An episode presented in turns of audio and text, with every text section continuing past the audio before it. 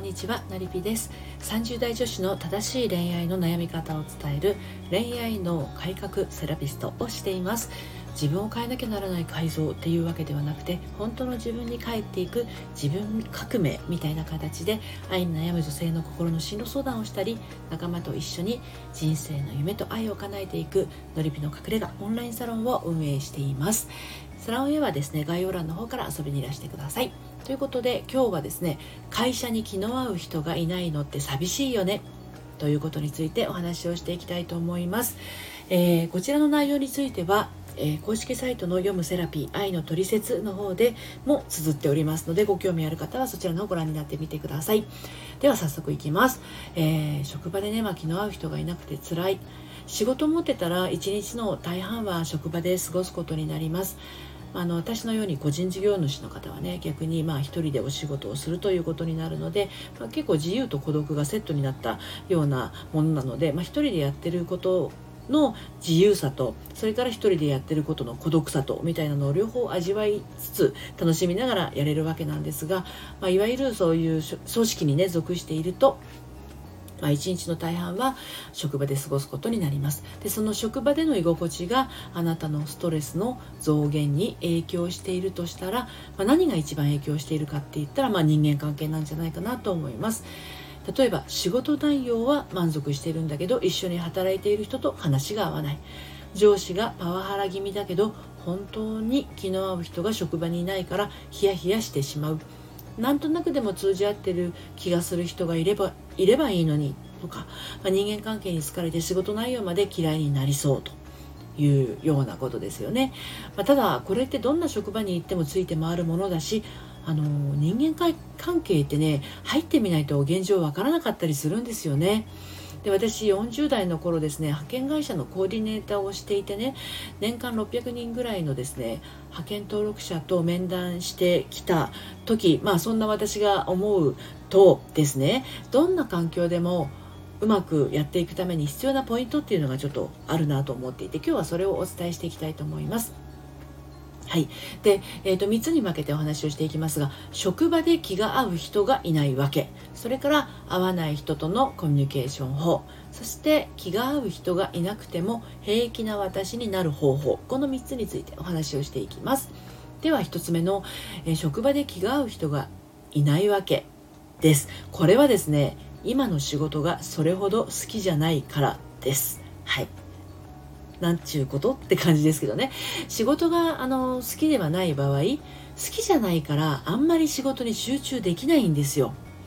まあ、好きじゃないっていうのは興味がないとか難しすぎるとかキャパオーバーなどいろいろあると思うんですけどあの仕事を辞めるかどうかで悩んでる人のねご相談に乗ることがあるんですよ。そういう人にお伺いするんですね。周囲が全然気が合わない人ばかりだけど仕事内容は大好きな仕事。もう一個が周囲は最高にいい人たちばっかりなんだけど仕事内容が全然好きじゃない仕事。あなただったらそのどっちを選びますか？もう私は昔から一番を選ぶんですよ。周囲が全然気が合わない人ばかりだけど仕事内容は大好きな仕事。こっち選ぶんです。あなたはどっちですか？であの私の場合ですね20代から1人でできる仕事っていうものについていたので、まあ、余計そうなのかもしれません。今もそうですしね、うん、ただね実際にあの離婚後の再就職では組織に属したことも何度かあります、まあ、幸いどの職場もね人間関係に恵まれた方だと思うんですけどとある会社のこれはあの実はその派遣会社のコーディネーターをねしてたしていた時のその派遣会社の時だけは違ったんですよ。うん、で派遣会社のコーディネーター職をしていた時先ほど申し上げた通り年間600人ほどの面接をねするわけですね登録をする方と。であの登録してくる方にあの前の職業を退職した理由って必ずお伺いするんですよ。前職を退職した理由ですね。で恐ろしいことにですねてかびっくりしちゃったんだけどその理由の90%近くもしかすると90%ぐらい以上超えてるかな？人間関係による退職だったんですよね。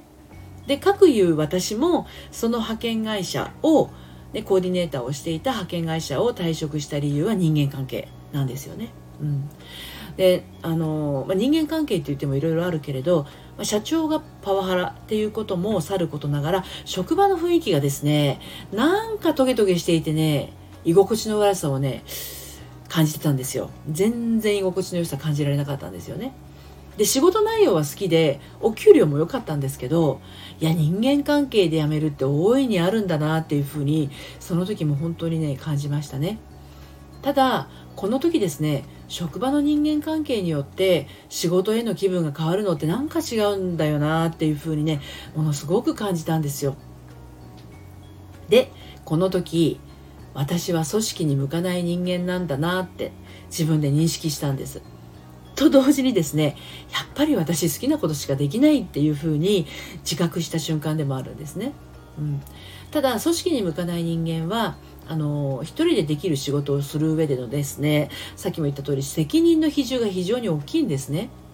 こんな風にあの自分はどうなのかっていうのを認識するだけでもですねちょっとすっきりすると思うんですね。ちょっとねあの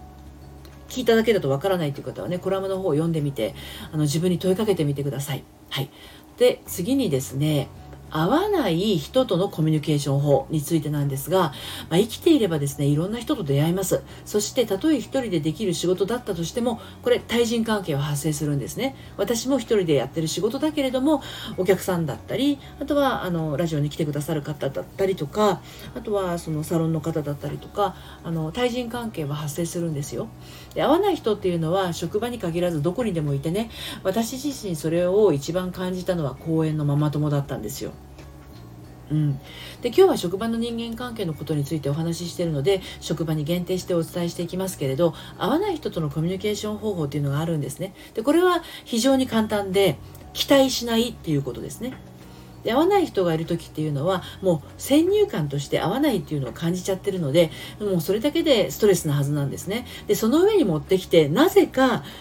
相手に期待してしまうっていう自分がいたりするんですよ。儚い期待なんですよね。でせめて自分の期待通りの言動をしてくれというまあこれ身勝手な望みなんですけれど相手はあなたと合わない人ですからその夢はですね無残にも打ち砕かれてしまうんですね。なので期待しないっていうこの選択肢。これ一択だと私感じてるんですよ。でそもそも人は人に期待をすることでへこみやすくもなるし罪悪感も感じるしあの自分を責めてしまったりもするんですね。で期待しないっていう言葉はものすごく冷たいように感じるかもしれないんだけど非常に適切な境界線の線引きでもあるんですね。でこれは職場だけではなくって家族や友人恋人やパートナーにも使える方法なんです。期待しないことで生まれるものってねたくさんあるのでね本当にあの本当におすすめです。はい、で3つ目の気が合う人がいなくても平気な私になる方法なんですが、まあ、とはいえねあの職場で気が合う人がいないというのは少々寂しいものがあるかもしれません。でもね仕事場っていうのは仕事をする場所仕事してお給料をもらう場所です。まあそんな正論をね話したところでんなこと分かってるわいってなるでしょうからちょっと一歩進みますよ。で気が合う人がいない職場で孤独感を感じているのならいるのならぜひ試してもらいたいことがあります。はい。この世の中で 噛んじゃった。この世の中であなたと一番お付き合いの長い人は誰でしょうかということなんですね。その人と対話をしてくださいということなんです。え？誰？ってなりましたか？よく考えてみてください。あなたと一番付き合いが長い人は誰でしょうか？うん。あなたが生まれてこの方ずっと一緒にいる人それはあなたですよね。職場に気が合う人がいようまいいようがいまいが。たとえそれが職場じゃなかったとしてもこれどこでも使える方法なんです。あなたの最強の味方はあなたです。何か困ったことがあったらあなたに聞いてください。何か不満なことがあったらあなたに伝えてください。大抵あなた自身はいつも孤独なんですね。分かってくれる人がいなくて寂しい思いをしていたり周りのスピードに乗っかれなくて怖い思いをしていたりするんですね。でその状態に対してもっと頑張れもっとちゃんとしなくちゃと鞭打つ言動っていうのは常日頃あなたはあなた自身にしているはずなんですね。もう本当嫌っていうほどしてると思思うんです。でそれを味方として話し話しかけてあげてほしいんですよ。なんでこんな大事なところで噛むんだろう。うん。それを味方として話しかけてあげてほしいんです。あなたがあなた自身に、うん、例えば「忙しいね」「今日も頑張ってるね」「ちょっと緩めた方がいいんじゃない?」今日はもう残業しないで帰った方がいいよ。今夜はのんびりしなね。ご褒美に大好きなスイーツ買って帰ったら。そんな言葉がけをね自分自身にしてあげることです、まあ、実際言葉にしなくてもあなたの胸を通じて時にはお腹を通じてまたは呼吸を通じてねあなたの中に入ってあなたの中の人に届けるんですね。はい。ということで、会社に気が合う人がいないのって寂しいよね。ね、本当職場に気が合う人がいないって本当辛い。そんな風に思ってる方がいらっしゃったら、仕事は、あの、ごめんなさい、職場は仕事をする場所。ね。それが、あの、あなたがお金をもらって働く場所なんですね。でも、あなたと一番気が合う人はあなた。っていうところをもう一度感じてみてくださいよっていうことですね。はい。で、私のやっておりますオンラインサロンにはですね、あなたのたくさん、味方がたくさんいます。はい。ご興味ありましたら、概要欄の方から遊びにいらしてください。ということで、長い配信になってしまいましたが、最後までお聴きいただいてありがとうございました。それではまた、さようなら。